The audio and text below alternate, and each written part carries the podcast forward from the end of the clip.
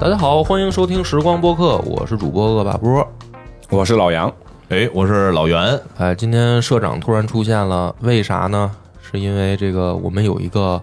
呃共襄盛举的一个活动，哎，就是是这个第三届凹凸镜 DOC 纪录片影评大赛，我们这个跟凹凸镜这个官方啊也是商量着出了一个播客的赛段。哎，我在介绍这事儿之前呢，咱们也再说一说，这次其实咱录音棚里还有另外一个嘉宾，当然跟着我们一会儿要继续去录我们下一期的节目的。这个也跟大家打个招呼吧。啊，大家好，我是崔听。哎，崔老师，这个崔老师一会儿要给我们带来的是《海贼王》的这个专题节目，所以感兴趣的呢，可以可以到下一期来听崔老师的精彩演绎。哎，嗯，但是今天这个事儿呢，是要说纪录片儿。纪录片儿是一个在电影分类里面，我觉得是总是会突然出现一些引起社会话题或者关注的这样一个分类。嗯但是呢，嗯，普遍在纪录片儿里面好像很少有那种说在院线啊或者票房啊，然后大卖啊，就是它都是一种就是说好多情况下都叫叫好不叫座。它这样一个好像很尴尬的这么一个分类似的。呃，这个我们也只能说在中国的票房市场里的一个情况吧，其他嗯的我确实也不太了解。嗯，而且这次其实跟凹凸镜的这个纪录片影评大赛的这个合作，其实重点还在于说播客这个群体本身。我据我自己的这个粗浅的啊，非常主观的一个判断，其实对纪录片感兴趣的人还是很多的。哎，确是的，因为很多的播客也在做类似于纪录片、纪录片的这种对工作，现在有很多这讲个一些都市传奇呀、声音纪录片的啊，这个是概啊，念讲对一吧些当下的一些社会呃比较奇特的新闻故事啊，其实就是纪录片一种另外的、另另类的呈现方式嘛。对对对，当时我们其实跟凹凸镜在发起这个比赛的呃征集的时候呢，也是列举了几期这个播客作为一个推荐给大家的一个参考，比如说像天才捕手。天才捕手他们是专门做这种职业相关的一些访谈的啊，哦当然我们现在可以说说里面很多故事都很猎奇，或者对说都是很吸引大众眼球的一些我们平时很关心的，对，啊，但是可能很少有渠道能够了解到他们的呃背景的一些情况的一些职业。那这个本身其实在我看起来就已经像是一个声音记录的方式了，有点像以前经常说的那种叫什么口述史一样的东啊，西。类似，对类似很类似。然后包括其实前段时间，呃，基本无害啊，毛东他其实也做了一个纪录片作品，他在家的啊，就是看完了这个片子之后的一个映后的想法和感受。我们其实是把这些呢拿出来作为一个小的案例的参考。如果说做播客的朋友们啊，平时有看纪录片的习惯的时候，就可以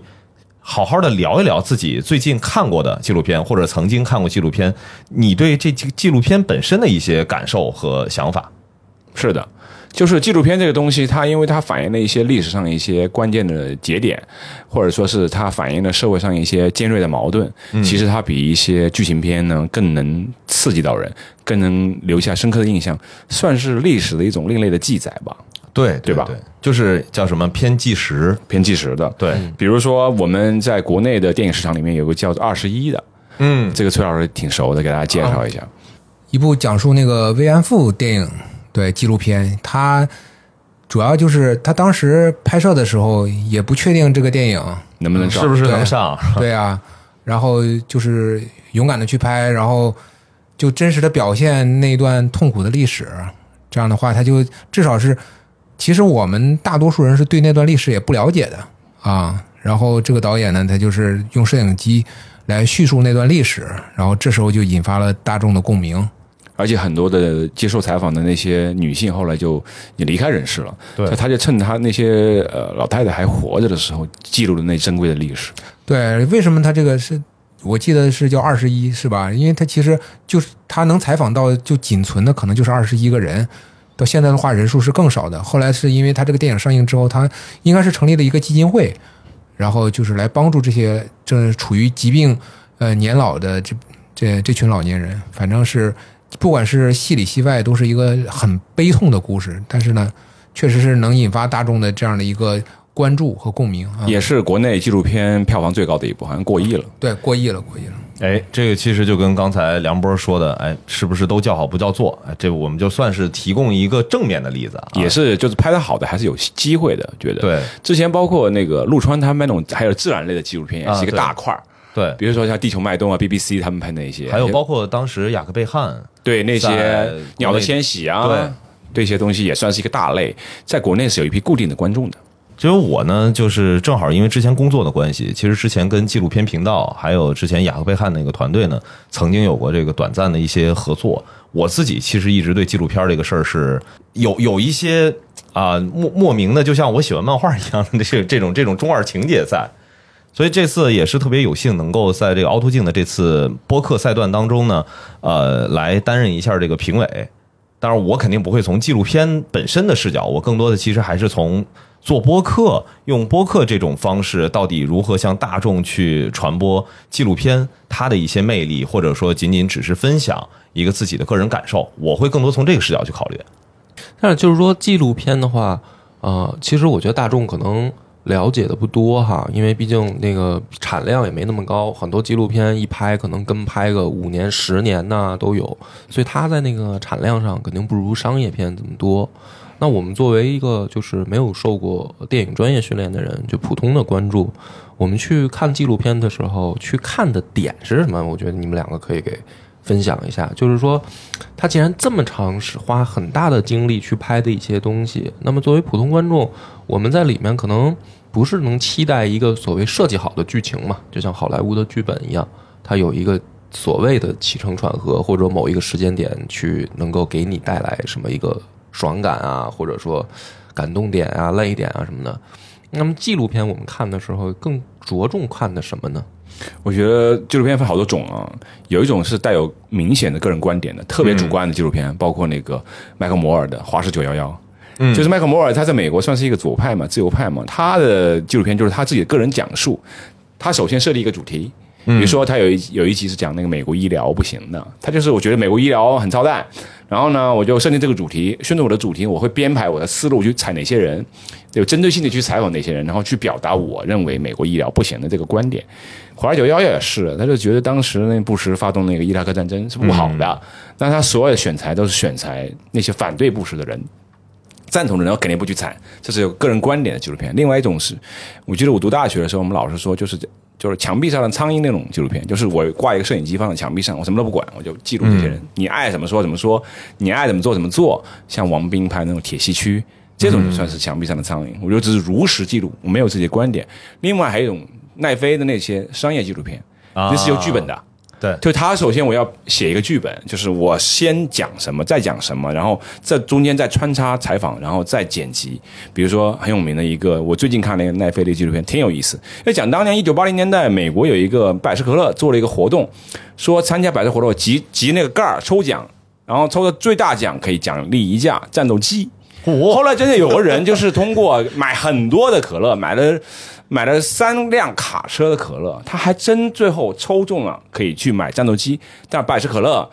反悔了，不想给他战斗机。然后这个那个小伙子就把他百事可乐告上法庭告上法庭，讲这个怎么去跟那个百事可乐做那个法律上的斗争的那个。啊，是一个事件记录，对事件记录，这个就是需要剧本的。对就你要编排嘛，就是你怎么先讲哪个，再讲哪个，然后你的剪辑，包括当事人的采访，嗯，这个就是很精彩的一个故事，就但是也是带有导演意图的。我觉得，所以说纪录片拍得好的话，也是需要剧本的。对啊，这个里就边是确实是会有一个误区，因为在最早年、最早年的时候，你比如说，我们如果要聊到电影本身的一个发展历史，是吧？火车进站，那就是纪录片 了，对？吧？这这明显啊，影像开始的起始就是从这个可这个如实记录开始的。嗯，就是早期一直会有一个误区，觉得纪录片一定要真实，那不是，但其实不是。尤其在最近最近的这十几尤其是年的奈飞就发展带歪了，就是对奈飞很多纪录片啊，你别别被他骗了，他只是某一个角度看这个事件，因为谁都不是上帝，对你要复述一个已经发生过的事情，你只能通自己的观点。包括之前他拍过一个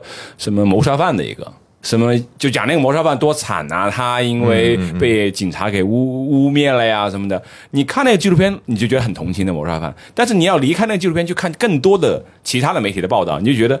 这个拍纪录片的人呢、是有自己私心的。嗯，包括奈夹飞带私货，对吧？哎那边还有另外一个很有名的一个纪录片叫做《楼梯谋杀案》，就讲一个就作家，就他老婆突然死了，从楼梯上摔下来死了，然后很那从那个纪录片来讲，你觉得那个作家是被冤枉的，嗯，但是。很多你不知道信息是被这个纪录片导演给掩盖了，就是对我不去展现这些证据，我只是展现这个作家跟我说的。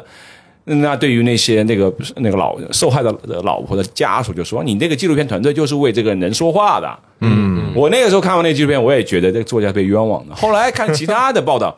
哇天哪！所以说大家真的要睁开双眼啊！就是纪录片有两种啊，我觉得一种是商业纪录片，一种是比较艺术的纪录片。嗯，对，那其实其这实个关键问题啊，就是这次这既然是一个比赛，那么这个比赛呢，它是征集说已经拍好的纪录片是吧？还是说这个现在有一个赛期，然后想参赛的还可以现在抓紧拍一个？ 啊，不是，他是这样，就是这个赛段并不是比的是这个提交纪录片，嗯，是对纪录片的评价，或者是对纪录片的一些个人感受的抒发。哦所以它是纪录片影评大赛，因为这个事儿其实梁波问的特别的特别的关键，就是我们其实也害怕大家以为说，哎，在开了一个播客赛段，是不是在鼓励播客去做纪录片？不是。实际上是我们要把纪录片放在一个像我们平时聊的很多的影视类的这种节目的题材，嗯，下面是纪录片也可以撑起一个内容的题材选题库啊，是这个逻辑。其实还是比的是音频的这个内容。对，其实是你要怎么样去把自己对于这个纪录片的一些感悟和体会更好的表达出来。我们实际上最终评比的是这个内容。其实也是像一些不怎么熟悉纪录片的一些影迷朋友，对或者是想看纪录片但不知道从哪部开开始对看起，对对介绍吧，告诉你哪个纪录片好看，通过我的影评来告诉你，哎，这个纪录片值得一看，你去看一下。对对对，那他们时光网要不要来一期这个我觉得有嗯参赛节目有必。要，我觉得有必要，因为我有一段时间是每年的奥斯卡最佳纪录片我都会看的，然后包括奥斯卡最佳纪录片提名我都会看。那过去几年其实大家也看过，在国内也引进过，叫《徒手攀岩》。哎，是吧？这对个看过吧？就讲一个男的，就是在那个加州，就是在徒手用最快速度攀那个最陡的那个山嘛，就讲那么一个故事，拍的特别好看，用 IMAX 摄影机拍的。哎，那也特别感谢啊这次时光网是作为本次活动的一个特别的媒体支持。那呃，赛制的情况我大概说一下吧，就是我们作品提交的一个方式是要在。呃，当然，大家先去关注一下凹凸镜 DOC 这个公众号，或者是关注播客公社的公众号之前的推文。然后大家呢，需要把自己已经发布的小宇宙上面的这个节目链接，然后通过邮箱的方式，然后发送到作品的征集的这个呃组委会的一个邮箱里来做参赛。那我们也特别感谢这次小宇宙对活动的一个支持。参赛作品我们会甄选一下啊、把它作为一个聚合的页面，在小宇宙会有一个专门的展示的一个入口。那也感谢这次罗德麦克风啊，包括我们现在在录制的这个环境当中用的也是罗德麦克风的设备，然后对于本次大赛的一个奖品支持。我们的这个老朋友黑水这回有没有报名？ 这个可以去去催着他去问一问啊，最近有没有类似的选题可以报一报的，也不一定是要做新的节目。如果往期的节目你觉得做的比较好啊、是又正好切题，是聊的是一个纪录片的话，也是 OK 的。其实有些纪录片，其实，在很多不看纪录片的人的，其前面你得知道吧，比如说像《海豚湾》，你知道这个纪录片吧？哎对对对对这就是奥斯卡最佳纪录片。其实到现在，很多人在在讨论嘛，就是当年日本人去杀那些海豚，到底对不对，是吧？有争议的话题嘛。嗯，其实纪录片这个事儿真的是能反映出人跟人的口味不一样。哎，嗯，就是老袁刚才说这个比赛呢，我就听听完赛制以后，我觉得，哎，我有我又想起了一个可以参加的那个，对，所以这个就是呃，不是说只有做影视相关内容的播客才来参与，因为大家平时的兴趣爱好和观影，我觉得这些事儿的话，都应该是每个人都有的一个习惯和体验。对，所以你像梁波自己的节目《野史下酒》，是不是也可以去从这个视角出发去聊一聊？因为有的纪录片吧，因为我我们原来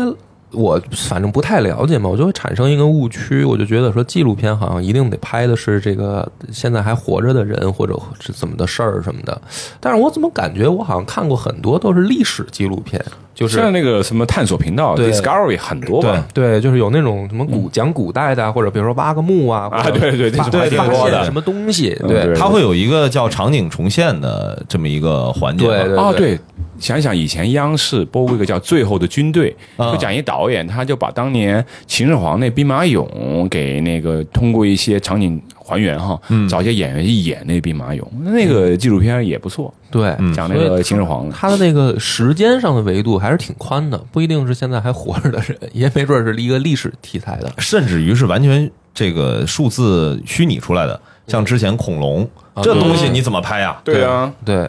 而且还有一个就是我觉得特有意思的，好多纪录片啊，因为纪录片老是我原来没看的不多的时候，我就老觉得说你总得记录点有意义的人或者事儿什么的，或者说它得有一个怎么讲呢？叫什么社会意义或者什么历史影响性的，就感觉老是特别高的那个才说值得用纪录片的方式去拍。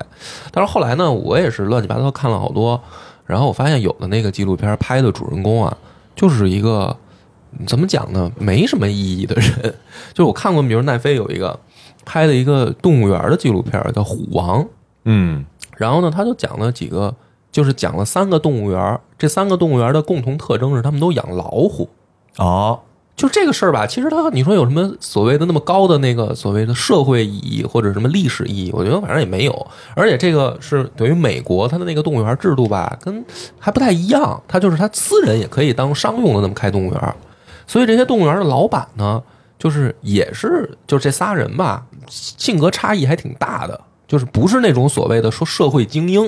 啊，你想，你开一动物园儿，你怎么着不得是一大老板吗？哎，不是，就是其中有的老板就跟那个老嬉皮士似的，有的那个老板就跟那个环保组织人士似的，环保组织人士开一动物园儿，然后就这样的人，然后他们这个等于就去拍他们三个不同的视角，就是对待怎么咬老虎、怎么经营动物园儿的这么一个破事儿，然后。其中还有，比如说他们的员工如果被老虎卸了一条胳膊怎么办什么的， 就是特别胡闹的一个纪录片儿，但是它都挺严肃的，啊，本身记录的方式挺严肃，记录的，方式还挺严肃，但是这些这就是说这几个人特胡闹，嗯然后然后那个最后的结尾，这也不怕剧透嘛，最后结尾是其中一个老板被他们抓起来了，给抓到监狱里去了。就是我会发现啊，就看那个的时候，我就有一个特别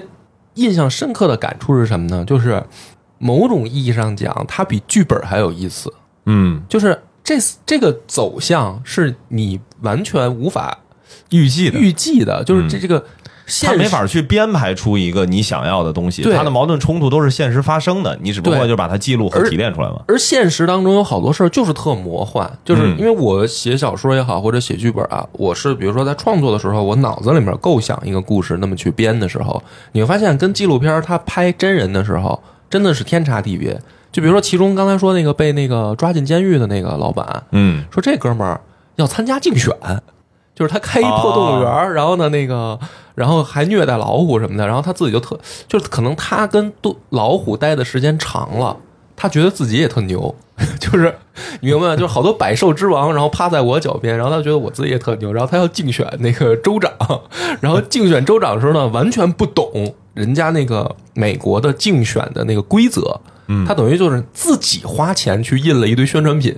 哦这就是违反他们那个竞。明白明白选的那个规则嘛。然后就因为这个事儿被逮了，特别逗，就是就是一特别胡闹的人。所以我就想这个事儿呢，就特别魔幻嘛。嗯就是他在现实当中，你自己要编故事，你就编说，就是这个，如果我我要这么写这么一个人，人家会不会觉得说我胡闹胡编啊？但是纪录片有时候它特有意思，就在于说这人就是这么存在的，嗯他不是你能够说正常编出来的这么一个特别胡闹的人。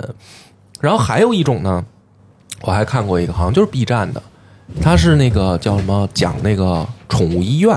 哦，就是因为正好这个咱们也录呆萌刺猬嘛，就好多时候我也要去看那个收集资料的时候看宠物相关的，然后那个就是拍宠物医院的那个日常的什么从接诊啊到到那个工作啊什么，然后